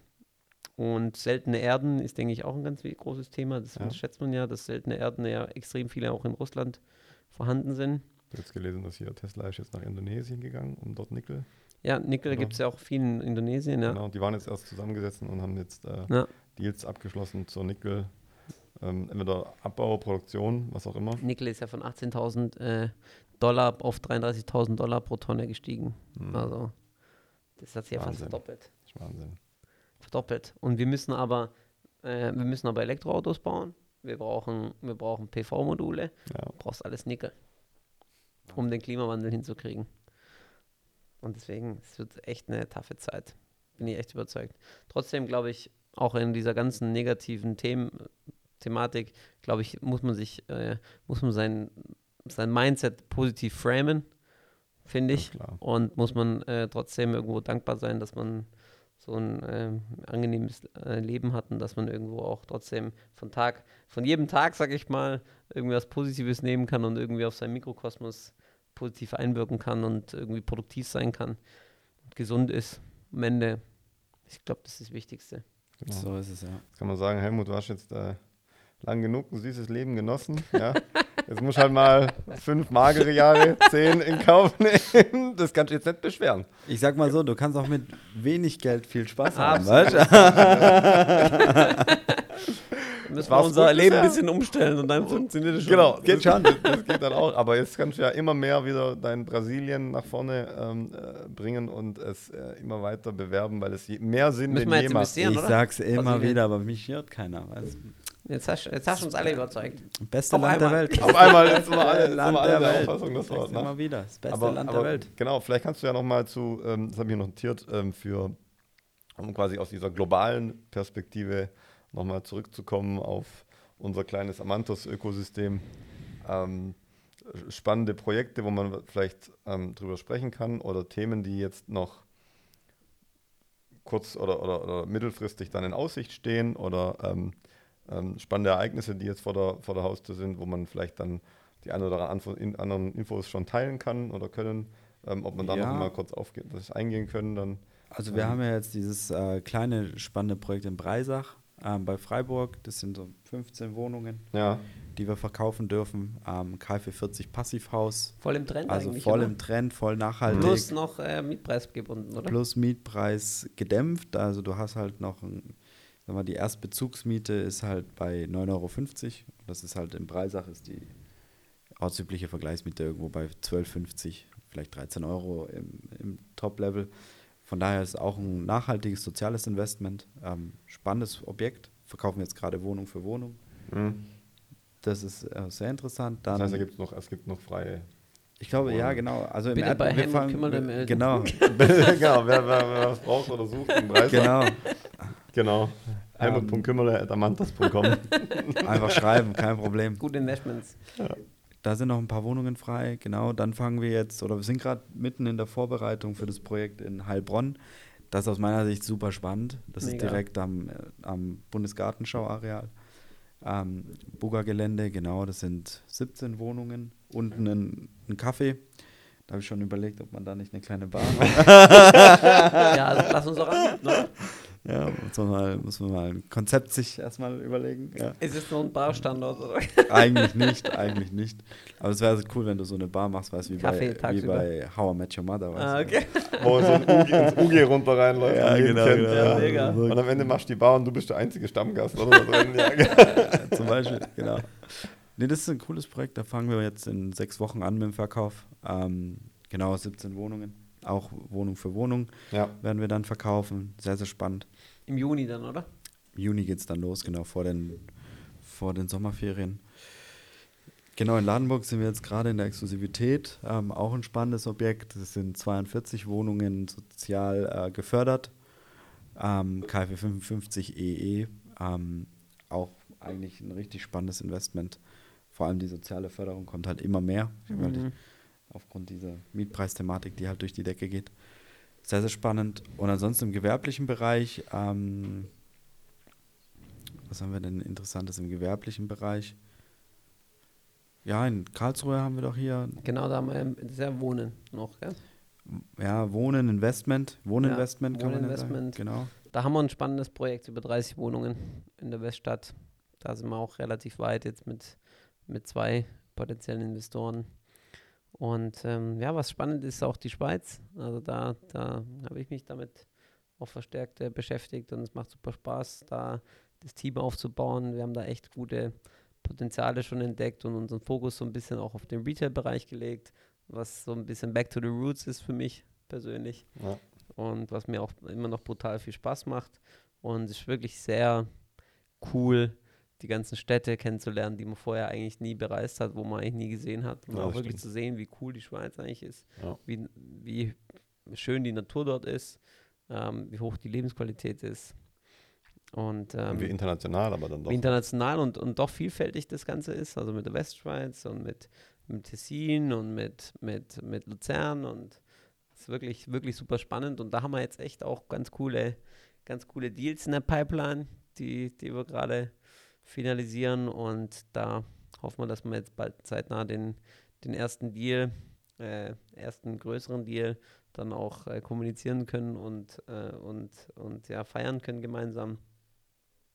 Aber was mir eigentlich noch mehr, mehr happy macht, ist, dass wir da jetzt wirklich ein gutes äh, Team beisammen haben und, und auch eine gute kritische Größe, um einfach da wirklich, die, ich sage in diesem kleinen Small, Small Target Market, wie wir es immer sagen, Ja. da den Unterschied zu machen und uns darauf zu fokussieren. Und ähm, da bin ich gespannt, was noch kommt. Ja, genau. Das ist sehr gut. Auf jeden Fall finde ich auch ähm, mega, mega interessant und es ist einfach äh, für mich immer spannend. Man ist zwar, man, man, man, man fährt nicht so weit, aber es ist dann doch wie was, oftmals ein ganz, ganz anderes Umfeld. Klar. Und ähm, man, man fühlt sich hin und wieder mal so wie, so wie so ein Auswanderer und denkt dann, okay, jetzt bin ich hier komplett äh, falsch unterwegs und es läuft hier komplett anders ab, aber da, da lernt man immer dazu. Ist eigentlich echt super. Ich finde es ein bisschen schade, dass ich so spät entdeckt habe. Eigentlich ja, hätte man auch mal früher äh, auf Zu die dir Idee kommen passt können. auch sehr gut mit dem Ha? äh, krassen Perfektionismus, den Ist du halt den Tag aufgeräumt. ist, halt, ist, ist aufgeräumt, Das organisiert. passt sehr gut zu dir. effizient. Hier nicht nur ich, hier, der Georgios kann ein Lied davon singen, was jetzt die buchhalterischen und Controlling-Themen angeht. Da freut er sich eigentlich immer, äh, wenn wir dann mit der Absolut, Schweiz ja, ja, telefonieren schon- und uns abstimmen. Schon sehr Alles effiziente digital Prozesse, und sehr muss man schnell. sagen. Wahnsinn. Also da sind wir wirklich. Man kriegt viel hin in der gleichen Zeit. Ja, und, und, Mehr und, hin und man versucht dann wiederum die Sachen, die man halt von dort ähm, dann ähm, ähm, erklärt oder dann ähm, ähm, vorgestellt bekommt, dann auch wieder rückwirkend dann äh, mit in Deutschland dann zu integrieren. Das macht dann auch wieder die gesamte Organisation eigentlich ähm, besser und effizienter. Genau, aber ja, äh, passt schon. So, es ist nicht viel Freestyle, es ist einfach organisiert und aufgeräumt. Es ist Effizient. Effi effizient. es ist effizient und die Qualität des Essens ist hervorragend, egal wo man hingeht. Absolut. Es ist, es ist super.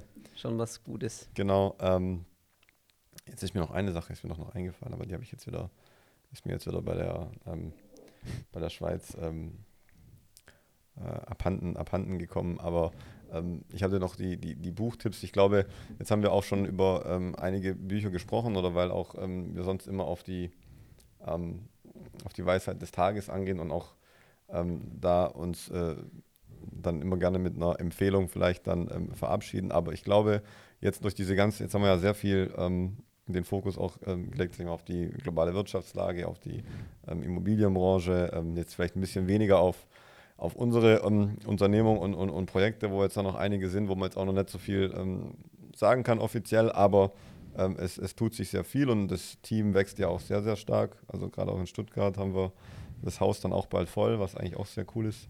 Aber vielleicht, ähm, um zu den Stoikern zurückzukehren, zu, zu Marcus Aurelius und äh, äh, ähm, vielleicht Sedeca, wa- was würde dir vielleicht um auch trotz, sagen wir schwieriger Zeiten vielleicht ein positives, ähm, äh, einen positiven Blick nach vorne zu werfen, vielleicht ein Zitat oder einen, einen, einen, eine Weisheit einfallen, vielleicht von den Stoikern, die du, die vielleicht da passen könnte oder die, die man äh, in dem Punkt anwenden könnte? Mir fällt fast eins ein, aber ich glaube, du weißt bestimmt ein besseres, du bist da tiefer drin als ich. Ich bin da noch drin. Wenn dir was einfällt, sag's gerne. Ich, ich will, also, ich wusel da drin. Ähm, Äh, ein, ein Zitat fand ich ganz gut, was auch äh, nicht zu 100% passt, aber ähm, äh, was aber so ein bisschen so ein bisschen beschreibt, was wenn, wenn, wenn die Zeit, sage ich mal, hektisch ist und Ja. man, wenn man nicht, nicht gescheit äh, weiß, was man machen soll und wenn man einfach mega gestresst ist, ja. dann hat er, da hat er gesagt, der, der ähm, Marc, Marc Aurel hat gesagt, äh, when you do, when you have too many things ongoing and when you are unhappy, focus on the things uh, um, which are which lie directly in front of you and focus on less things and do them well. Hm. Und, Das- ähm, und das, und das glaube ich, das nehme ich so immer für mich als Motto, wo ich sage, wenn ich, äh, sag ich mal, auch de- en- entweder durch internationale Entwicklungen Ja. oder durch ähm, zu viele Themen auf dem Tisch, wo ich sage, boah, das ist eigentlich zu viel und ich weiß Ja. gar nicht mehr, wie ich durchblicken soll, dann äh, sage ich mir selber immer, focus on less things and do them well. Weil dann äh, gibt es eine gute Kombination aus Immediate Return und Long-Term Return und man hat, man ist glücklicher, weil man eben sich auf weniger Sachen fokussiert hat, die gut gemacht hat und dann trotzdem noch, sage ich mal, diesen Mikrokosmos beibehalten kann, der funktioniert, Ja. obwohl, sage ich mal, äh, links und rechts vielleicht ein paar Themen äh, sich entwickeln, die vielleicht negativ sind, aber Ja. mir hilft es zumindest mental. Aber in der Summe fährt man dann besser quasi. genau. Ja, das ist, glaube ich, ein sehr gutes, sehr gutes Zitat, das mir noch eingefallen ist. Quasi, ähm, ich weiß nicht, ob es dann Marc Aurel gesagt hat oder ähm, bin mir nicht sicher, oder ein griechischer Philosoph, aber ähm, ähm, if you expect nothing, you cannot be disappointed. Ja, quasi. Also, Oder aber- wie, wie Dostoevsky, we will all die. das ist vielleicht eher weniger positiv, sondern eher, wenn man, wenn man nicht mit so hoher auch diese Erwartungshaltung verschiedenen. Ja. verschiedenen die, äh, poetischen oder philosophischen Stile. Ja, wir haben den Fernseher nicht angeschlossen, aber ich glaube, ich krieg die fast zusammen. Es ist der, der Franzose, der sagt irgendwie I die for love. Genau. Der, Genau. äh, ich weiß nicht, wer dann, äh, denn die anderen, jeder hat einen Grund zu sterben. Vielleicht findet es der Bruno das oder so. mal googeln. Ähm, das ist das ähm, war echt das, was ich meinte mit. Das, äh, genau, genau. Das hast Da du von, von. Dostoevsky. Reasons to die und dann musst du mal eingeben äh, äh, Dostoevsky und ähm, das findet vielleicht auch der, müsst ihr mal ähm, schauen, Georgios. das ist echt eigentlich. da Reasons to die. Meme, Meme und dann Dostoevsky oder Franzosen oder wie auch immer. Russia, Russia, French und genau, und dann muss man Ja. auf Bilder gehen und dann gibt es dann dieses Bild immer. Äh, Oder wie hieß denn das? Genau, da ist das Meme, da rechts, da das rechts zweite ist von rechts. ja, genau. Da rechts, genau Ja, das. genau. Da steht dann drin, genau, da sagt dann American Literature, I will die for honor. Russia, äh, hier äh, French Literature, I will die for love. Und dann ähm, ah, nee, English Literature, I will die for honor. American Literature, I will die for freedom. French Literature, I will die for love. Und Russian Literature, I will die. Auch klar, hart, rational. Ja. Genau, ja, ja, das ist, das ist ein cooles Meme, genau. Nein, aber das soll nicht das Ende sein, sondern Nein, ich glaube, die, die beiden Stoiker-Quotes waren, glaube ich, ganz, ganz passend und dann können wir, glaube ich, ähm, mit denen äh, die, die, die lang äh, ersehnte Teamtalk-Runde abschließen in der Hoffnung, dass wir die ähm, dann nicht erst wieder in sechs Monaten machen müssen, wenn wir wieder in vielleicht dem Lockdown 4.0 stehen und dann im, im, im Dezember wieder zusammensitzen, sondern vielleicht, das haben wir ja auch schon so ein bisschen ähm, geplant, dann ähm, an einem sonnigen, warmen Ort ähm, in, in, in, in ähm, Südeuropa im, im August. Ist ja auch nicht mehr allzu lange hin. Nicht so wie hier mit den Jalousien. Mit den. Jalousien, sondern dann vielleicht mit äh, Sonnenbrille und äh, äh, äh, warmer Brise. Genau. So und draußen. Das. Genau. Nach einem Super. guten Plan an. Ja, würde ich auch sagen. genau. Also damit schließen wir dann ab und vielen, vielen Dank und bis zum Danke nächsten Mal. euch. Vielen Dank. Ciao, ciao. Ciao. Ciao.